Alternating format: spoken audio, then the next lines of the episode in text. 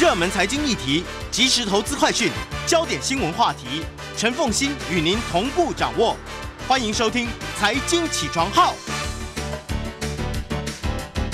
Hello，各位听众，大家早！欢迎大家来到九八新闻台财经起床号节目现场，我是陈凤欣。一周国际经济趋势，在我们线上是我们的老朋友丁学文。Hello，学文早。凤欣，各位听众，大家早安。来，我们先来看一下，那么这一期《经济学人》的关键字，这一周的那个 The World This Week 啊，就是重要的新闻关键字呢，有十三个啊。那第一个呢，它的关键字是 Star Markets，就是股票市场啊。嗯大家知道，过去个礼拜股票市场不是太好啊。随着投资人对美国联总会收紧政策的激进措施、高通货膨胀，还有经济增长放慢的担忧啊，全球的股市正在经历一段非常痛苦的时期。S&P 五百在经历了二零一一年以来最长的一个礼拜的跌幅之后，十四个月来第一次收在四千点以下。n e s d a q 综合指数啊，更是暴跌到了二零二零年十一月以来的一个最低点啊。Apple 的股价甚至在五天之内就下挫了百分之十二。整个抛售的浪潮啊，还一路波及了欧洲还有亚洲的股市啊，这是第一个关键字。第二个关键字呢是虚拟货币啊，嗯，随着投资人纷纷撤出所谓投机性的资产哦，开始找寻避险的资产之后，加密货币也在金融市场的混乱中遭受重创。比特币在一个礼拜之内贬值了百分之三十。美国最大的加密货币交易所 Coinbase 在第二季甚至失去了两百多万个用户，已经占它整个客户群体的五分之一啊。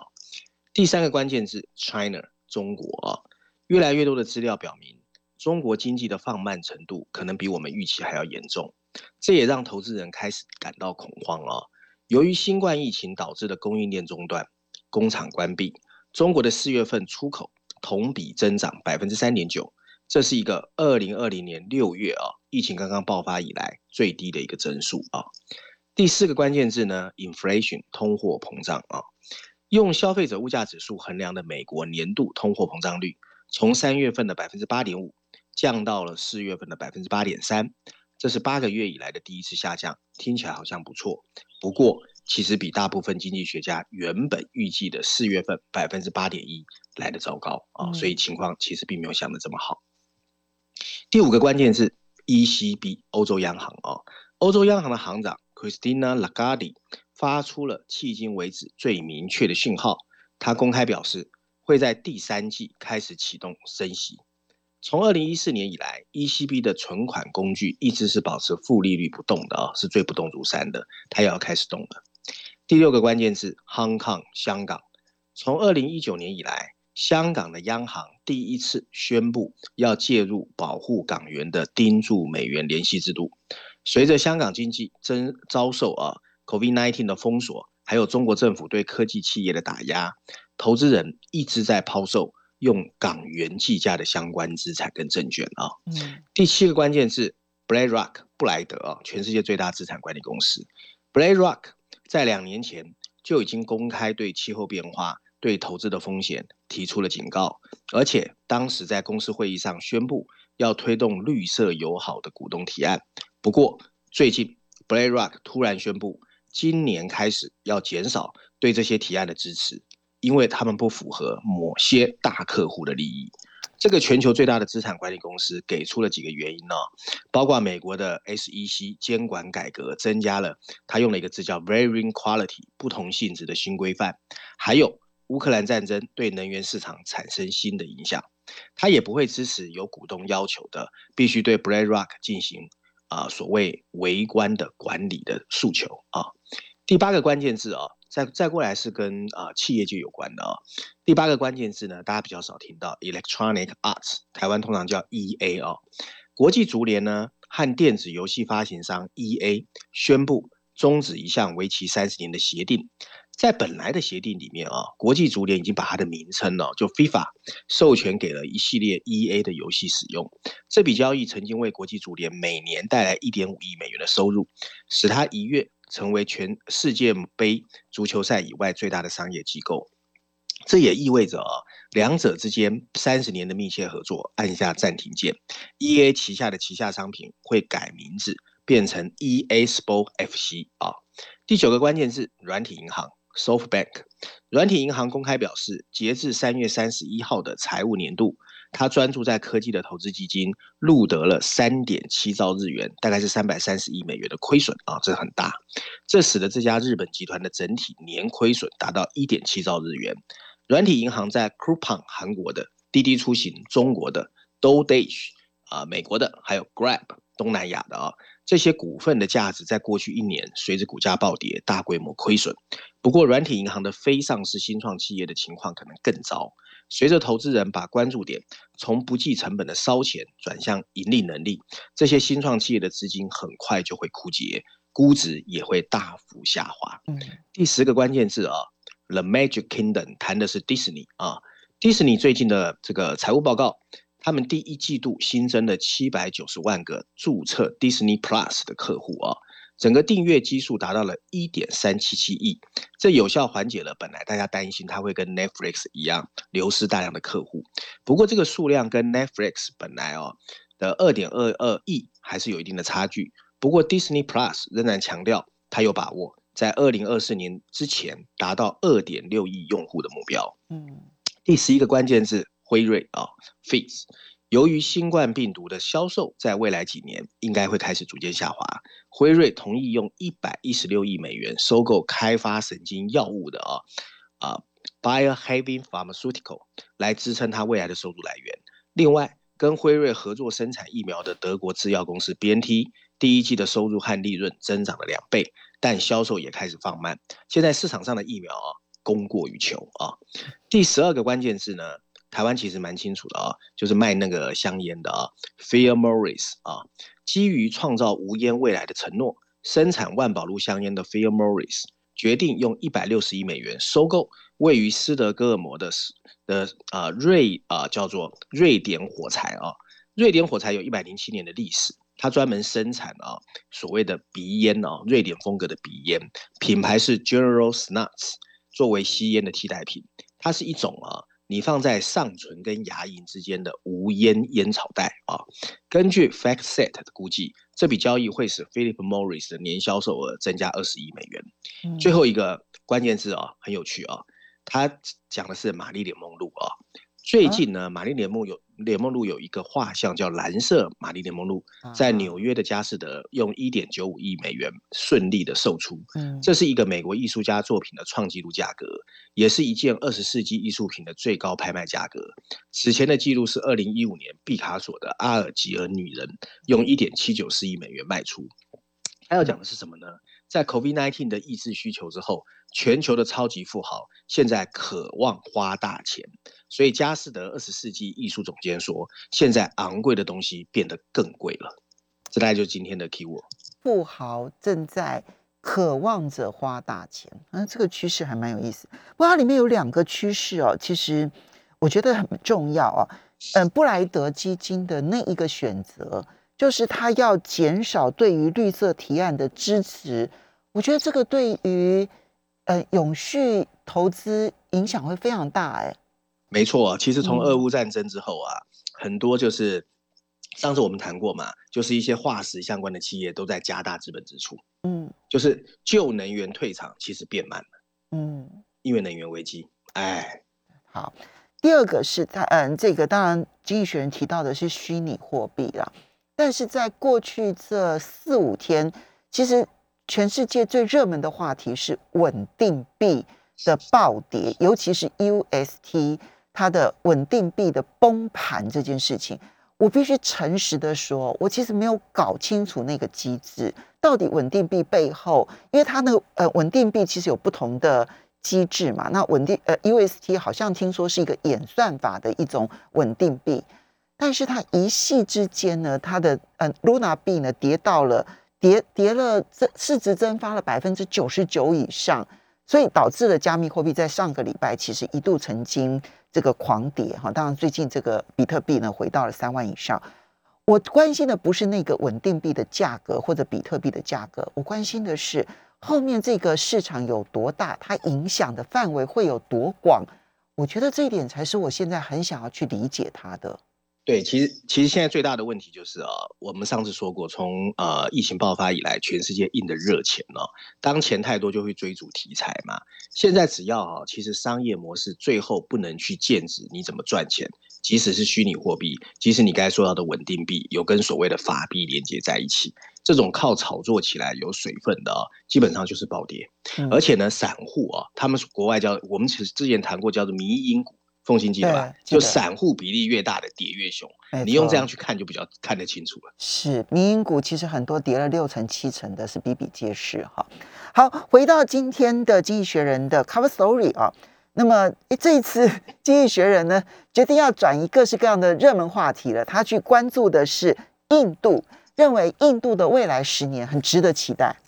对我的感觉跟凤欣一样啊，我觉得因为太多阴霾跟不好的消息，而且二零二二年前面一片黑，什么都看不懂哦，所以经济学 终于帮我们找到一道曙光。他这次找到的是印度啊，嗯，那大家一定发现啊，这是一起有关印度崛起的经济学封面故事。那上面的这个画图也非常有趣哦，它其实哈用橘红色的背景不是没有原因的，因为印度教的最重要颜色就是橘色，而且橘色在印度代表的是最高等的一个颜色啊。那我们看见印度的总理哦，他有一个外号叫印度教之子哦，然后开着一台他大力鼓吹的电动双轮车，去过印度人都知道这叫嘟嘟车，因为二零一六年他曾经。骑着他们的独角兽叫欧拉的这个都三轮车哦，那公开说印度要支持这种三轮型的电动车，那他努力在飞跃一大排废弃的车辆哦，那上面有两排黑色的普通文字，大字写的是印度的转内点，小字写的则是莫迪会被搞砸他。我们休息一下，马上回来节目现场看看经济学。欢迎大家回到九八新闻台财经起床号节目现场，我是陈凤欣，在我们线上是我们的老朋友丁学文，也非常欢迎 YouTube 的朋友们一起来收看直播。好，学文我们就来谈，看看经济学人的 Cover Story 如何谈印度。对，这一次呢，经济学人用了四篇文章啊，包括序论第一篇之外呢，还有十八页的 Briefing 专文，跟七十三页的自由广场。还有最后亚洲板块的第一篇哦，那四篇文章，我觉得不管从政治、财经、文化或社会的角度，都写得蛮好的。然后我也必须要说实话哦，我们可以不知道印度，不，但是不能完全不理它。对。所以如果大家对印度真的有点兴趣，可以去看一看，它到底最近发生了什么事啊？然后文章一开始他说，我一样把四篇文章稍微 combine 啊，跟大家做一个比较全方面的解读啊。文章一开始他们就说，印度在经济方面的尝试。还有转型的那种味道哦，其实拥有一些得天独厚的特殊性质，而且很容易让人联想到十九世纪的美国。你譬如说呢，一个巨大的全国市场正冉冉在升起，还有印度的企业莫不积极的想从经济规模中迅速成长，还包括人口流动正在转移着数千万的次品人口，还有一群富裕但饥渴的消费阶群正在崛起。整个国家呢，还以新科技为基础，慢慢在被建立起来。你有机会到印度，你会发现拥有巨额投资实力的企业大佬，热衷于在媒体或峰会中谈论他们即将成为印度的洛克菲勒或卡梅基。当莫迪在二零一四年开始他的第一个总理的任期的时候，当时印度还是全球第十大经济体。不过接下来七年哦，就到去年二零二一年为止，它成长了百分之四十。在全球只输给中国的百分之五十三。根据 IMF 国际货币基金组织的数据，今年它的经济增长率百分之八，很有可能是全球最好的。嗯，这个报告还说到，二零二七年印度会成为第五大经济体。现在的印度股票市场的规模已经冲到全球第四，仅次于美国、中国和日本。更重要的是，印度今天拥有的科技独角兽超过一百只，只落后美国跟中国，位列全球第三。今天，一股新的力量汇合，将在未来十年改变印度的经济状况，改善十四亿人的生活，甚至敲碎整个亚洲力量的平衡。科技飞跃、能源转型和地缘政治的转变，正在帮印度创造新的机会和新的模式，来解决看起来棘手的问题。这一切面临的最大威胁，就是印度那个充满煽动性质的政治格局。随着科技成本的下降，印度还推出了一套啊所谓全国性的科技堆栈 （Tech Stacks），一套由国家赞助的数位服务，把普通的印度人和电子身份、数位支付还有税务系统以及银行账户完全的联系起来，而这个平台的迅速采用，正推着大规模、低效、不正规的现金经济进入二十一世纪，几乎都是用数位支付。他还利用戏骨精神跟全球资本连接，让自己成为全球第三大的新创企业的新兴大国。此外，全球变化呢，也在创造更大的商业部落。在云计算和全球软体短缺的帮助下，科技服务行业的规模在印度十年之内已经翻了一倍。除了印度，西方企业每年根本就找不到五十万的软体工程师，只有印度有。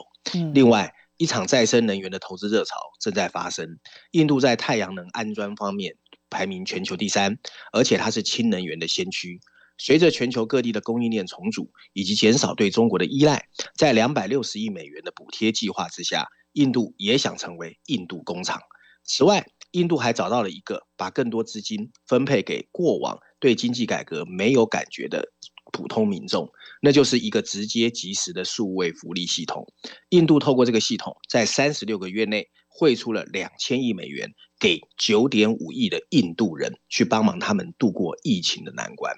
不会言，在这些数字背后，还有各种起起落落和激烈的政治争议，包括种族、政治、金融跟疫情，都在拉扯印度经济的向上提升。不过，经济学人仍然在 briefing 专文中提出了，随着疫情的逐渐消退，我们观察四大支柱的持续性，攸关着能不能支持印度在未来十年的经济增长。这包括了正在打造的巨大的印度全国市场。包括了借由再生能源转移和供应链远离中国的工业扩张，包括了在科技服务方面的继续保持领先地位，以及为印度数亿人提供的高科技福利的安全网啊。在这个景象的背后，主导者目前就是印度人民党 BJP，它既受益于全球的趋势变化。及在当前累积的基础，但也聪明的通过支持科技产业和直接福利来坚持把收缩非正规经济的痛苦任务完成。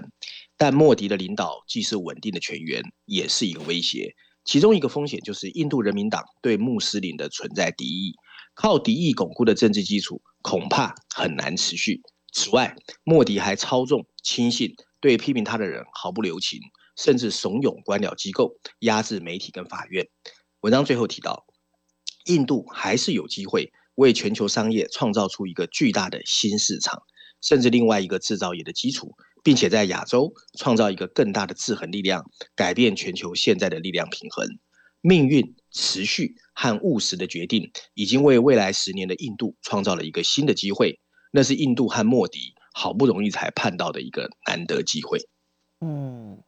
所以现在经济学人很看好印度，但是嗯，没错，我我我赞成他这里面有关于科技服务业这件事情，印度所扮演的角色的重要性。我也赞成他在呃过去这一段期间，我们其实看到了印度在他的这个教育各方面，其实它的成功，呃，里面提到的再生能源让我印象深刻，科技独角兽也让我印象深刻。我觉得这些都是事实，可是他终究没有提到他的。基础交通的问题，还有它变成一个呃整体的一个庞大市场，那底下各个地方政府邦跟邦之间的连接问题，其实他们彼此之间相互是排斥的。这个问题他完全没有碰到吗？没有，奉献，我不知道你有没有注意啊？除过我不知道你脑海是不是跟我一样？我们去年十二月还看到印度的疫情很惨，你记得吗？医疗机构那德尔塔病毒。其对，其实我觉得去年十二月之后的二零二二年帮助了他很大。首先，第一个是因为中国一系列的封城，还有俄乌战争。俄乌战争让他在能源上面赚了很多钱。对，因为他已经变成俄罗斯最大的石油进口国，他把俄罗斯的原油用六成到七成买来之后，重新精炼再卖给欧洲。对，你说聪不聪明？对。第二个，美国的印太制度里面第一个重点就是印度，所以美国给他很多的 support。有一个政策叫做东向政策，就是学习东南亚跟这个东北亚去创造印度，然后外资的资本进去塑造科技独角兽。所以这么多的资本来自美国、来自外资跟来自国外，其实让他其实有很多的钱去做这些 infrastructure。好，那对现在最大的问题就是刚才凤姐你说的政治的问题。所以其实，在文章里面也特别说，这是其实所有人为什么封面故事写说莫迪会被搞砸，他真正的 key 就是这个印度人民党。嗯，好，我们我我我我不过不过这个，我觉得印度还是值得期待啊。就是刚刚提到的，因为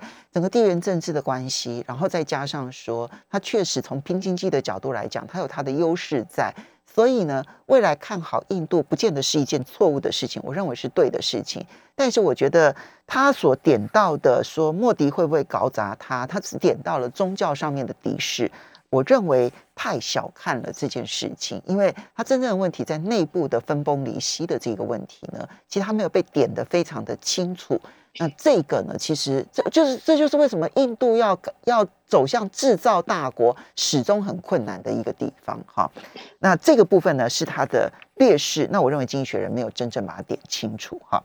好，那么接下来我们再来看到的是伦敦金融时报的社论，里面提到了就是。各国中央银行的操作，嗯，这是一个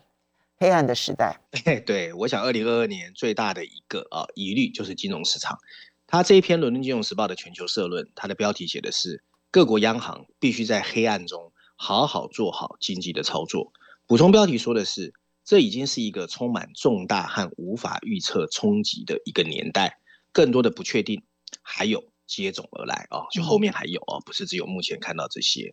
文章一开始说到，这个礼拜呢，经济世界的情绪变成了一个充满焦虑的音乐小调。发达经济体最近发生的冲击，比你预期的持续时间更长，打击更大。不管一个礼拜之前，你对全球经济的前景有什么样的看法？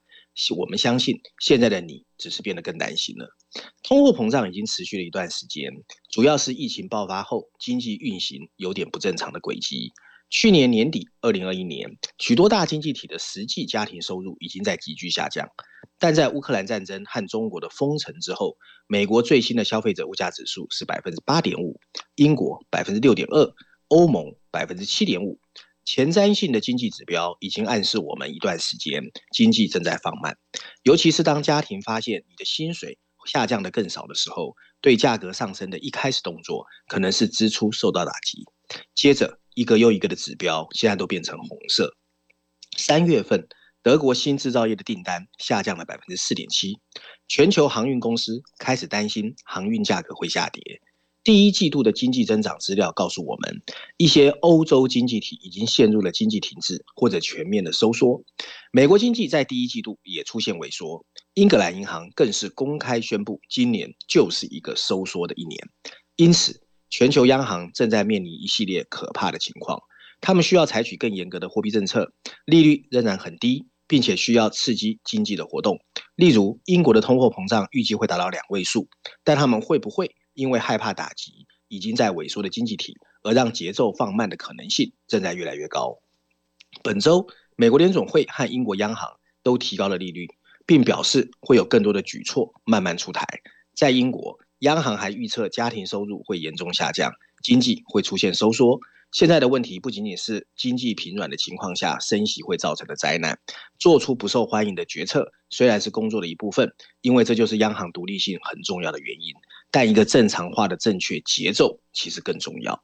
因为这是一个非常复杂的年代，每个礼拜都会引发新的冲击，或者揭示出我们看到的问题比我们想象的还要严重。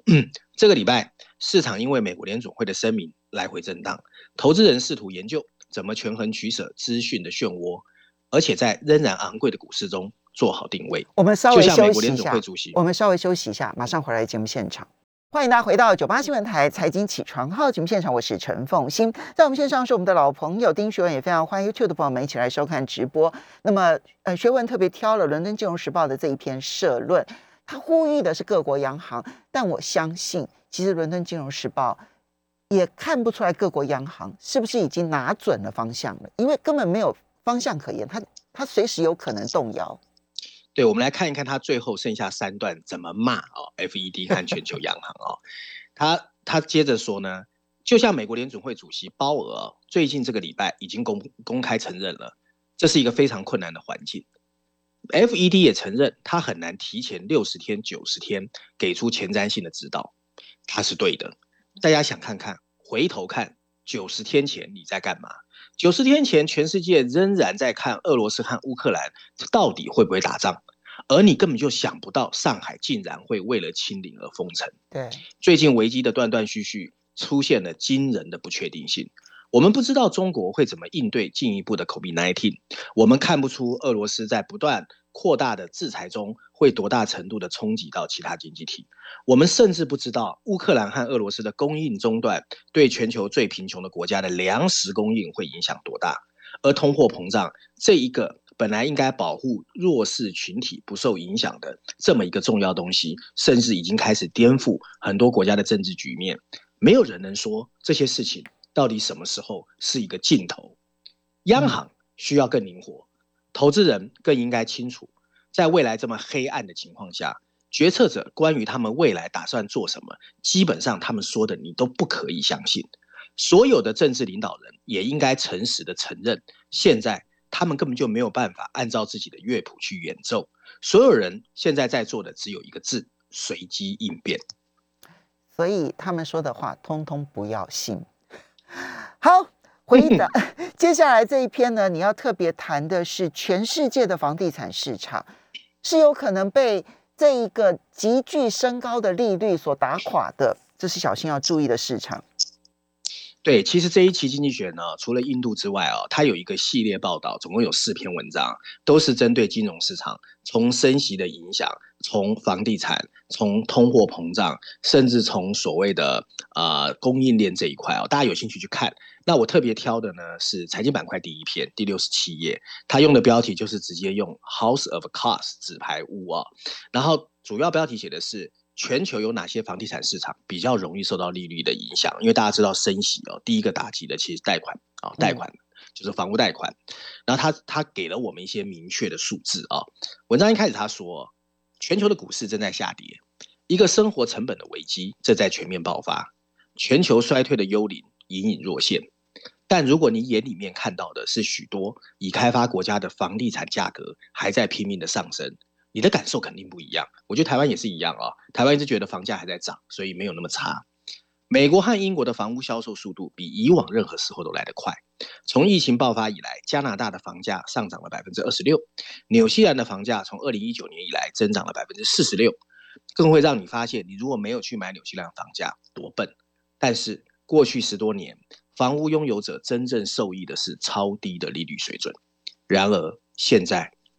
一场利率风暴。正在积聚。五月五号，英格兰银行预测今年稍晚，英国通货膨胀率会超过百分之十，所以他们决定第四次把政策利率提高百分之一。前一天，美国联总会已经把基准利率提高两码，而且暗示下一步会收紧利率。投资人预计到二零二三年，联邦基准利率会上升到百分之三以上，是现在的三倍多。许多富裕国家的央行已经开始或正在准备踩下货币紧缩的刹车。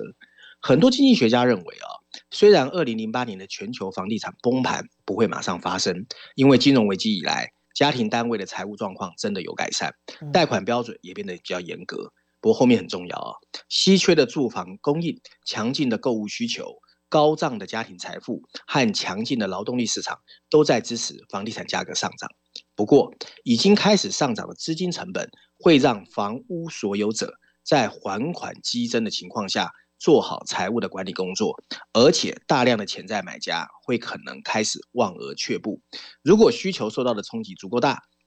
房地产价格可能会下跌。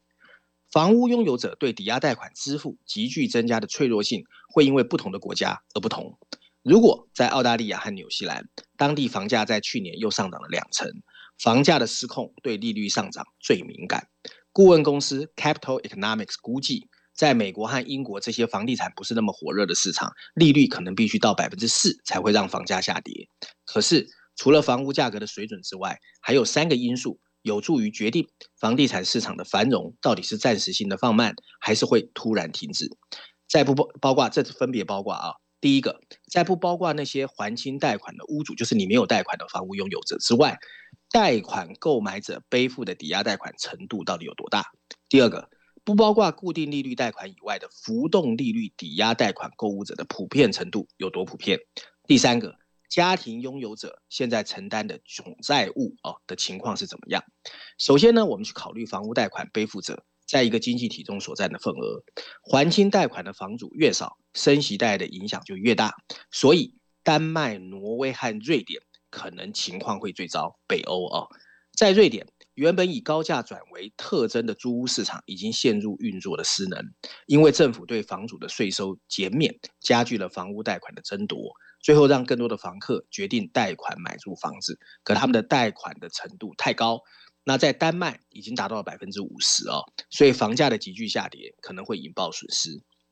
第二个因素是房地产贷款的结构，浮动利率的贷款人会立刻感到利率的上升，浮动利率贷款会随着房屋政策利率的调整而波动，但那些选择固定利率的人来说，痛苦只是会被延后。在美国，大部分的房屋贷款往往在二三十年内固定利率，在加拿大有一半的房屋贷款设定在五年或五年以上。相比之下，芬兰的贷款利率几乎全是浮动利率，在澳大利亚有五分之四是浮动利率。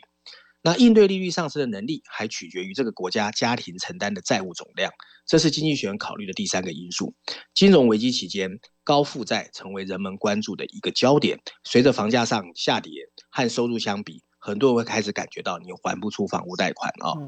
然后，综上以述。一些房地产市场似乎会比其他市场承受更大的痛苦。受次贷危机影响的美国，这一次可能会相对比较好，因为它体质变好了。从二零零九年以来，美国的借款人和贷款人变得谨慎，固定利率变得受欢迎。英国和法国的房地产市场短期内还可以，但是如果利率上升，房地产市场会面临风险。德国、南欧和东欧的房地产比较不脆弱，相比之下，澳大利亚、纽西兰、加拿大、北欧的房价最敏感，所以。在大多数国家，观察房价的关键就是需求有没有超过供应。那你就要去看当地的年轻人是不是仍然有钱去买房子啊？随着廉价货币的结束，购物需求不会崩溃。可是，如果你是租房者，或者你是房屋拥有者，但是有很高的贷款利率，你会觉得越来越痛苦。他这样子分析下来，三个因素听起来就是澳洲、纽西兰加上北欧，最多加一个加拿大，可能问题是比较大的，对不对？对他没分析亚洲这一次哦，OK。其实亚洲如果好好分析一下的话，我想我们大概很想知道一下亚洲的一个状况如何。因为快速升息的，不，因为亚洲升息的幅度也没有像欧洲跟美国这么样子的快速。其实相形之下也没有，对不对？没错，没错。